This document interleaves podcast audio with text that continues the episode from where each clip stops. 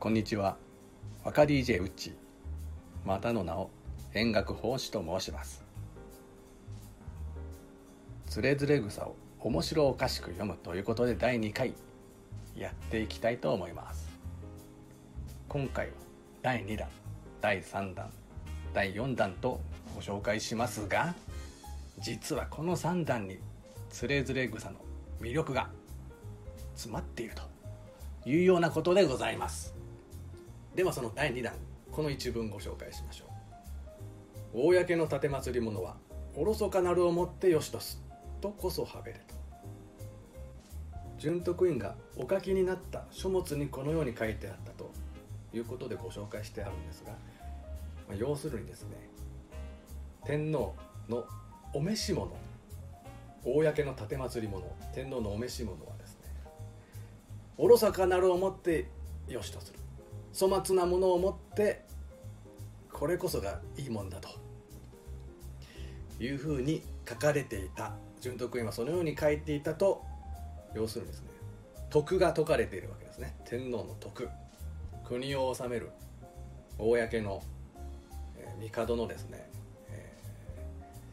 ー、まあ、いわゆる儒教的な徳が説かれていることによってですねこれ後の儒学者にとってまあ、つれづれ草は、まあ、こういった儒学のですね教えを説いているような書物であるということで、えー、その面でもつれづれ草は重宝されたと。いうここでは、まあ、儒教的な精神が生まれていますと。で次。第3弾。実はですねこれがこのつれづれ草の中でも一番魅力的な語りでもあり一方で問題憶測議論を読んだですねまあ、そういった段になりますと。ということでですねこれは短いので全部読んでみましょうか。よろずに意味軸とも色このまざらん男は言うと想像しく玉の杯の底なき心地こそすべきとよろずに意味軸ともまあ万事にですね、まあ、素敵な男性家柄身分知性申し分ない男であったとしても色好まざらん男。要するに色恋。女性ですね。これに関心がない男はつまんねえと。こう吐き捨てているわけなんですよね。それを例えて玉の杯の底なき心地とこう言ってるんですよ。玉でできた杯。それはね素敵なまあ宝飾品ですよね。玉ですから。宝石でできた。そんな杯の底が抜けてるっていうんですよ。芯がないと言いますかね。もう見かけ倒しみたいな。そんな感じなんじゃないですか。要するにそういうもんだと。女性に関心がない男はいかに立派であってもと。そんなことをですねこの坊さんの健康保持が言うんですよ。これすごくないですか？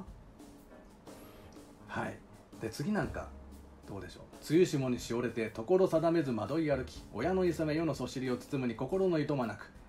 会う先草に思い乱れ猿は一人寝がちにまどろむ夜泣きこそおかしけれとまあありますね梅雨霜に血とど濡れるとこれはですね要するに女性のもとへ向かってさまよい歩いているわけなんですね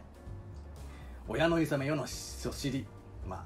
親に怒られたりね世の中の評判まあ悪評が立ってですね心にいとまがないと、まあ、心が乱れてね、まあ、そんなことを言われちゃうわけですから。あの男ダメねと。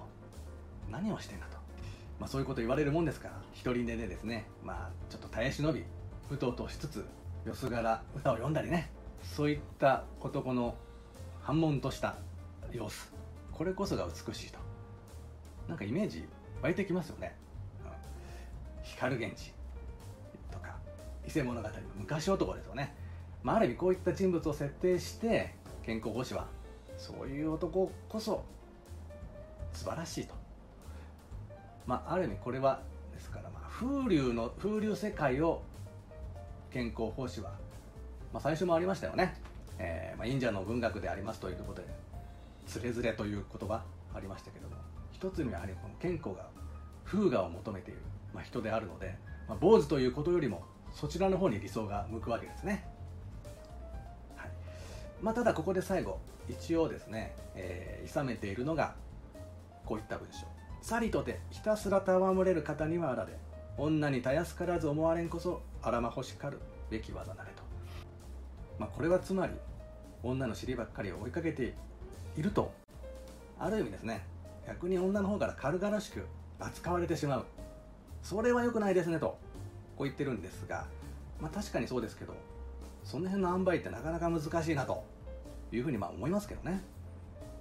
血とど濡れてね涙とついでびしょびしょになって私こんなに濡れてますと恋文向か恋文をね読んで送る男情けない。でも、まあ、そうは言っても何かこう芯があるとまあこれ家柄とか身分とかねやっぱりこの前もお伝えしたイケメンであるとかね。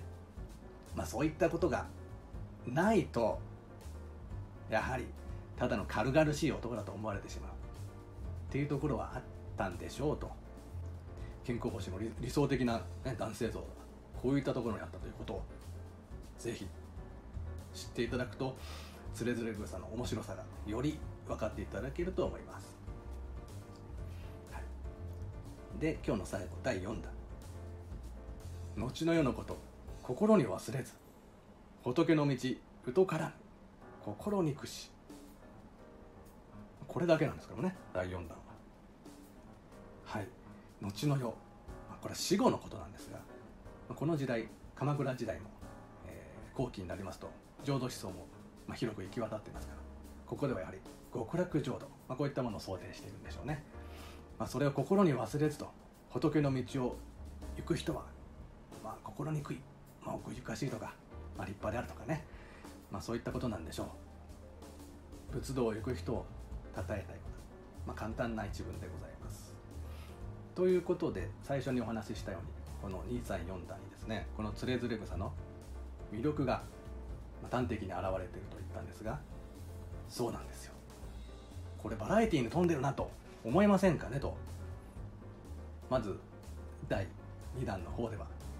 まあ、帝の徳、まあ、儒教的なね、えー、発想を持った文章であったわけですが第3弾では色好みの道を解くと。これまたねその儒教的な発想とある意味ではねちょっとこう反するようなところもある。またさらにそこから転じて仏道これに触れるとこういったですね多様なジャンルに対して健康奉仕はですねまあ書くことができた。だからこそこのつれづれ草が、えーまあ、豊富な話題に富んでいるからこそ、まあ、後世いろんな人がですねこれを参照したり、えー、面白いと共感したわけですよね。また比べちゃって恐縮なんですけど鴨の町名の北条記ですね。あれはまさに無常の文学と、まあ、いったような感じで、